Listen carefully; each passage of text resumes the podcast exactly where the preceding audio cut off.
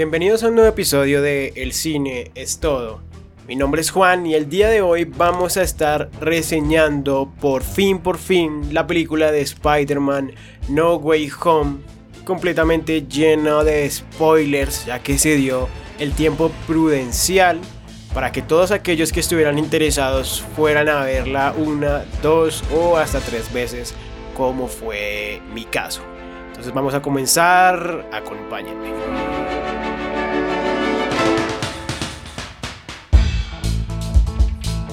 Esta película arranca justo después de su cinta anterior Spider-Man Far From Home, en la que Misterio, interpretado maravillosamente por Jake Gyllenhaal, dio a conocer la identidad de Peter Parker. Así que en los primeros minutos de la película nos van a mostrar lo que es un acoso de la sociedad tanto para Peter como para su familia. Y intentan hacer que se vea, digamos, muy crítico hasta el punto de que Happy les tiene que ofrecer un lugar para vivir, tanto para May como para Peter, porque el acoso llega a hacerse como muy, muy alto o muy fuerte, por decirlo de alguna manera. Justo cuando estamos en estas escenas de, de acoso y de interrogatorios a los que someten tanto a May como a MJ, como a Ned, como a Peter, llega la primera de las emociones de muchas que nos va a dar esta película. Pues resulta ser que el abogado de Peter Parker es nada más y nada menos que Matt Murdock. No sé si los que estén escuchando este podcast se dieron la oportunidad de ver la serie de Daredevil, pero para mí es de las mejores series que han podido hacer hasta el momento en el mundo de Marvel. Em, ya que tiene un tono completamente distinto tirando casi a lo... un tema digamos más para adultos, quizá más oscuro, que es poco comparable a las otras series que, que se están haciendo. Si algo he de criticar definitivamente de, de la aparición de Daredevil o de Matt Murdock es que fue muy poco tiempo. Casi lo dejan a uno con ganas de más. Pero pues al menos fue muy fructífero y en el cine que yo estaba, no sé si en el cine en el que ustedes estuvieron, la gente gritó y se emocionó, aunque en alguna de las otras dos funciones que vi fue como más calmo. Entiendo yo que quizá es porque no sabían quién era o básicamente no les sonaba de nada o no lo conocían. También pasa que cuando ocurre mm, la aparición de Daredevil o Matt Murdock, sí nos dejan una joyita que es un apartado de la escena que le toca en la que uno de los seguidores de Misterio tira un ladrillo por la ventana y Matt Murdock lo detiene con los sentidos tan avanzados que, que ha desarrollado gracias a su falta de visión. Además de esto, para los que estén viendo la serie de Hawkeye, casi de manera conjunta hizo su aparición Kingpin, como si nos estuvieran diciendo algo, como si básicamente lo tuvieran planeado. Así que es simplemente perfecto. Cuando vamos en este punto de la película, hace su aparición también Strange.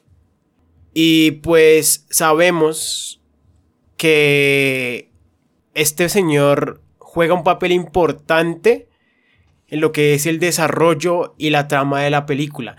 Pues Peter va a buscar su ayuda y él gracias a unas runas cuyo nombre olvido en este momento, intenta hacer un hechizo para que todo el mundo se olvide de quién es Peter Parker.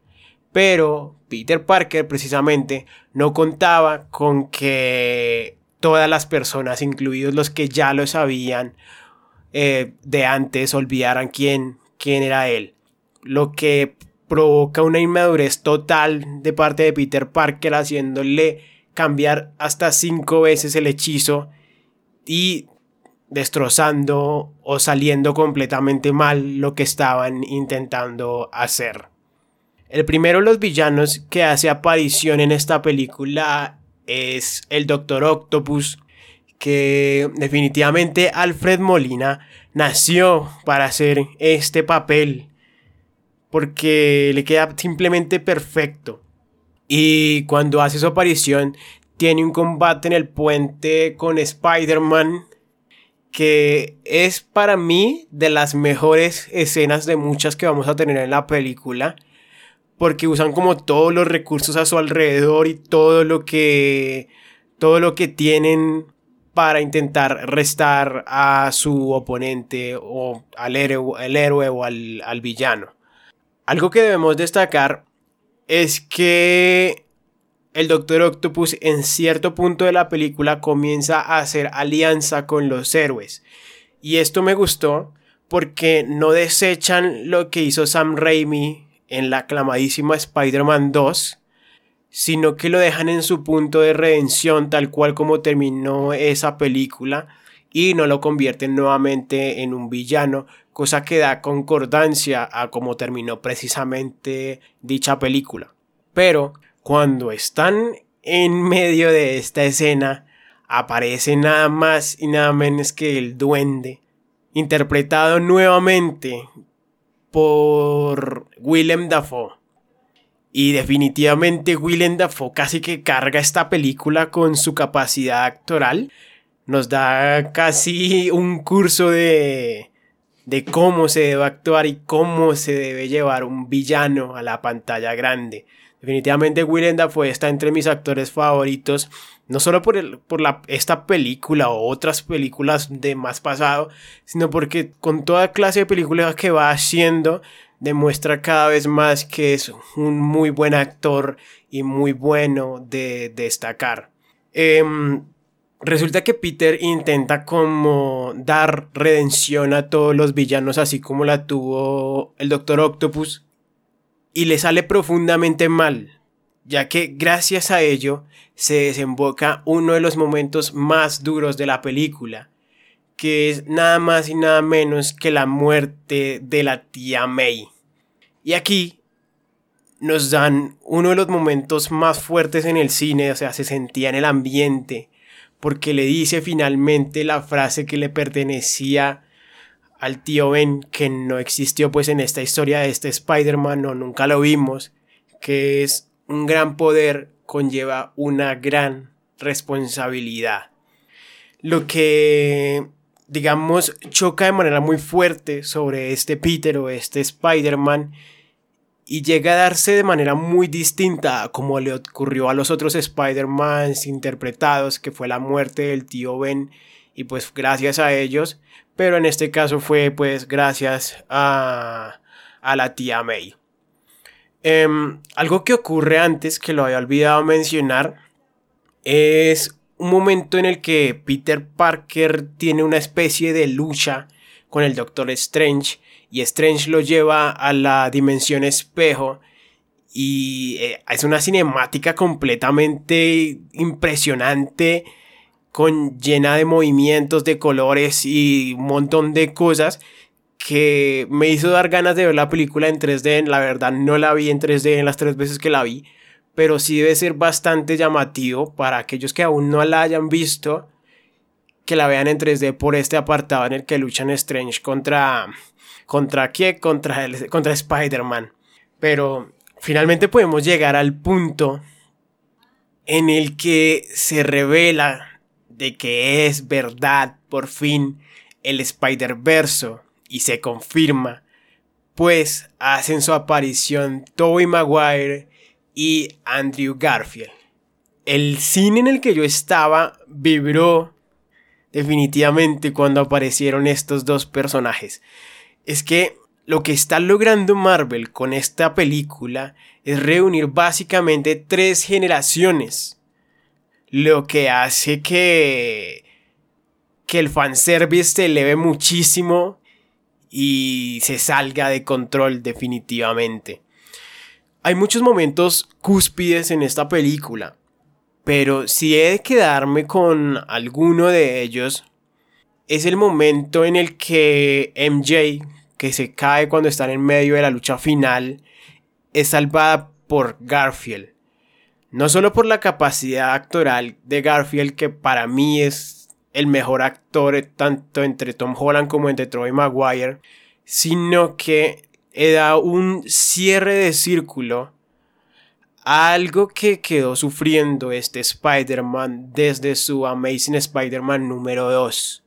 Y es casi como una redención a un evento traumático que lamentablemente no va a revivir a su buena Stacy, pero que le da un punto de cierre o casi como un descanso ante esta situación que él menciona en una parte atrás de la película que lo hizo volverse más oscuro y que dejó de medir los golpes y demás. Y asimismo como esta escena es completamente interesante, hay una escena en la que Tobey Maguire se ve con el Doc Ock y el Doc Ock le dice que es ya un adulto y Tobey Maguire le dice que trata de mejorar. Definitivamente, esa, obviamente se lo dijo a Tobey Maguire, pero para mí, no sé si para ustedes que están escuchando, también era algo dicho para los fans que estaban viendo esa película. En mi caso, yo crecí viendo a ese Spider-Man, lo que sentí esa frase que era para mí básicamente y para muchos otros, y o más bien siento que para muchos otros también fue así. Este, hay algo que ocurre cuando están en la batalla final también, y es que el duende verde llega a apuñalar a Toby Maguire por la espalda y parece como si muriera, pero luego lo intentan volver gracioso al acercarse a Andrew Garfield a ver el estado de este.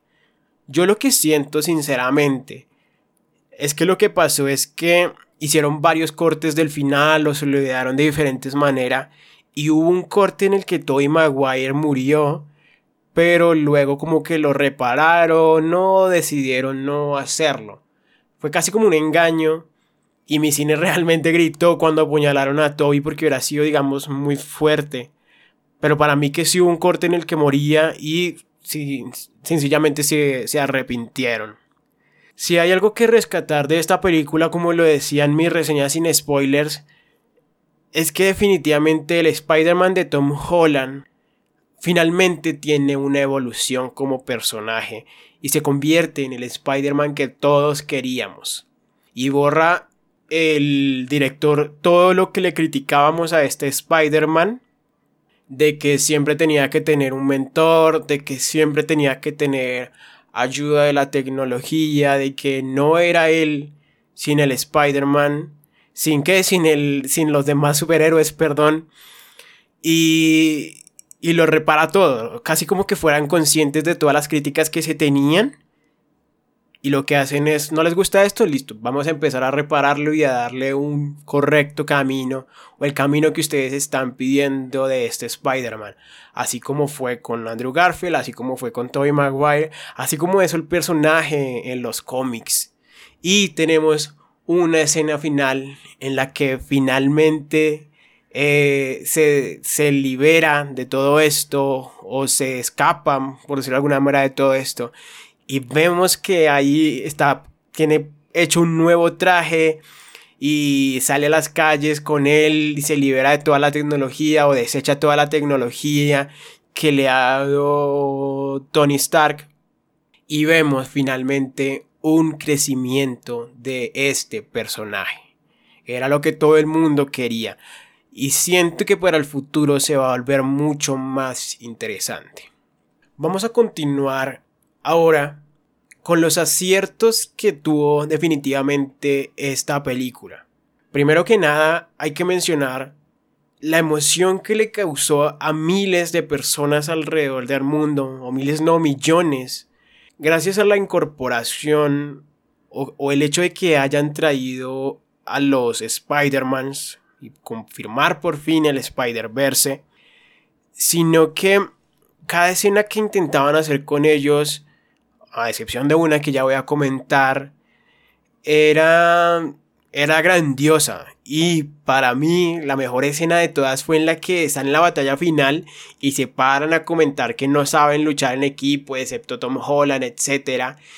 Y hacen como un breve acuerdo, no sé qué. Andrew Garfield les dice que los quiere y salen corriendo los tres y saltan y gritan. Esa escena me puso los pelos a mí de punta, fue... Joder, yo me vi como en el pasado, como se me hasta, se me lloró, llorosearon los ojos de lo emocionante, lo emocionante que fue. Otro de los aciertos que tuvo esta película definitivamente es que finalmente se arriesgan a las consecuencias y le dan un crecimiento humano a este Spider-Man. Eh, cosa que no pasaba antes de que las cosas que hacían mal simplemente las arreglaban con un Deus Ex Máquina, sino que gracias a lo hecho por él precisamente, ocurren las consecuencias, que es la muerte de la tía May y la traída de todos los otros villanos, y le dan un crecimiento y un arco trágico que es característico de Spider-Man que tuvo tanto Tobey Maguire como Andrew Garfield, que le da finalmente el resurgir y el crecimiento y la transformación a lo que es un verdadero héroe. Eh, hemos de mencionar otro que es que al final de la película definitivamente lo expanden con miras al futuro de Spider-Man y lo hacen completamente interesante, más que todo para los eh, amantes de Spider-Man de antaño y quizá un poco menos para las nuevas generaciones, pero definitivamente era lo que el público pedía de este Spider-Man y finalmente escucharon a la gente. Eh, siento yo que esta película, y lo mencioné cuando fui a verla el día 15, se lo mencioné a las personas que me preguntaron, a las que le comenté, de que es más que todo una experiencia que se tiene que vivir. Porque está completamente llena de fanservice, muchas veces bien puesto, algunas veces no. Pero era algo que se tenía que vivir y estaría muy mal que o se comieran un spoilers o que alguien les contara lo que iban a vivir. Y esto definitivamente es un acierto. Ya veremos a futuro si se mantiene o si puede seguir siendo lucrativo el crear experiencias más que, digamos por decirlo de alguna manera, una película de cine. Ahora vamos a hablar de las fallas. Y en las tres veces que la vi, lo tenía cada vez más claro. Y para mí, una de las fallas principales de esta película es la forma como hicieron la aparición de los otros Spider-Man. Siento que desaprovecharon completamente la epicidad que podría traer este momento. Y para mí, lo que yo hubiera hecho, o mientras cuando salí del cine, o mientras lo pensaba, lo que yo hubiera hecho era que lo fuera algo digamos, catastrófico lo que estuviera pasando en la pantalla con el Spider-Man de Tom Holland y de repente llegaran los otros Spider-Mans para salvar el día, con música épica que iban creciendo, cosas así, pero la forma como lo hicieron asociado a los chistes innecesarios de la abuela de Ned y el mismo Ned, siento que es una oportunidad que desaprovecharon y parece que lo hicieron porque ya sabían que las personas se iban a emocionar, pusieran música o no, que no la iban a escuchar. Pero, insisto, para mí fue una oportunidad completamente desaprovechada. Otra de las fallas de la película es que, como decía, se, se arriesgaron a las consecuencias.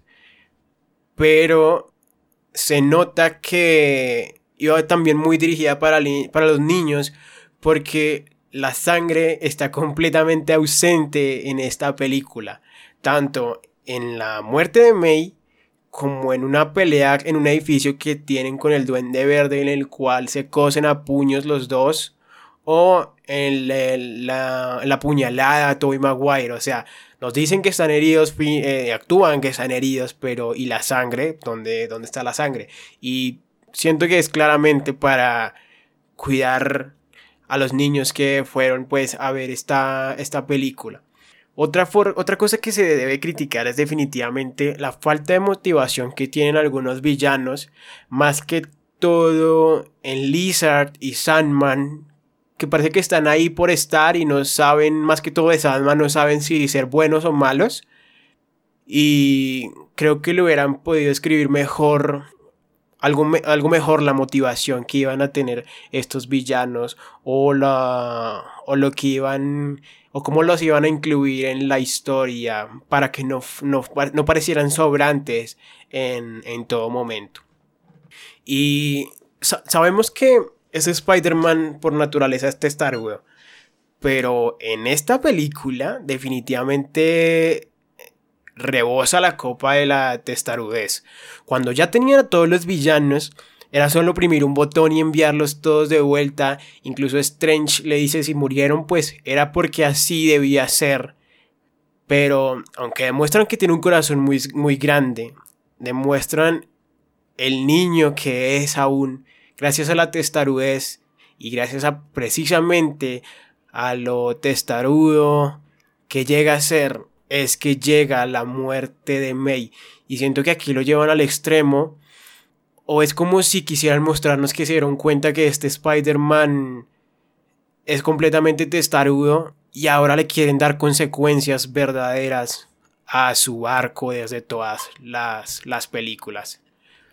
Algo que debo criticar definitivamente es el exceso de humor ya lo comenté con la escena de la llegada de los Spider-Man o todas las escenas en las que participaba Ned, que es el alivio cómico de la película, que uno decía, bueno, ya, para de pasarme de escenas trágicas o chistes o para de pasarme de escenas épicas a chistes, ¿no? No tienes por qué restar lo que acabas de hacer con chistes baratos o restar lo que nos acabas de dar para que sintiéramos como público con chistes baratos nuevamente.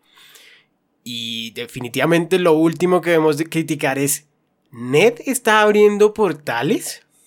Este definitivamente es el Deus Ex Máquina más grande de la película, así como ocurre en Endgame con la rata que, que oprime algo para que llegue eh, Ant-Man. Y, llega uno a preguntarse, listo, si estaba encontrando Spider-Man haciendo eso con el anillo, ¿Por qué no lo siguió haciendo? A ver si ya teníamos definitivamente aquí a, Spider-Gwen, al cerdo araña, a Miles Morales. Debió haber seguido haciendo eso para ver si nos traían más Spider-Man y se hacía más épica la película. Y creo que mm, estas son las críticas que puedo dar definitivamente del filme. Probablemente en un futuro le vamos a encontrar más, pero es de las cosas que más debo resaltar de las veces que la alcancé a ver. Y ya para cerrar esta reseña, solo nos queda hacernos una pregunta a nosotros como televidentes y es, ¿realmente se va a mantener esta película en el futuro así de grande como se sintió? ¿O poco a poco se irá restando o le iremos encontrando más errores? También cabe preguntarnos, ¿realmente es tan grande como se siente o simplemente es un cúmulo de fanservice y no es para nada una buena película. Ya nos lo dirá el futuro, pero en verdad cabe preguntarnos esto.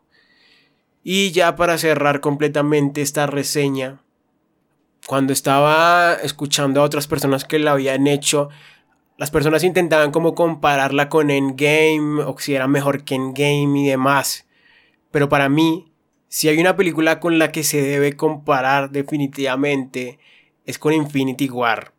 Porque siento yo que en Game fue algo floja, eh, pero Infinity War sí fue completamente grande. Así que al día de hoy aún no me decido. Siento que sí por todas las emociones que me dio, pero las emociones son engañosas. Probablemente algún día lo descifraré, pero como lo decía, el futuro ya nos dirá qué significancia real tiene esta película para el mundo del cine.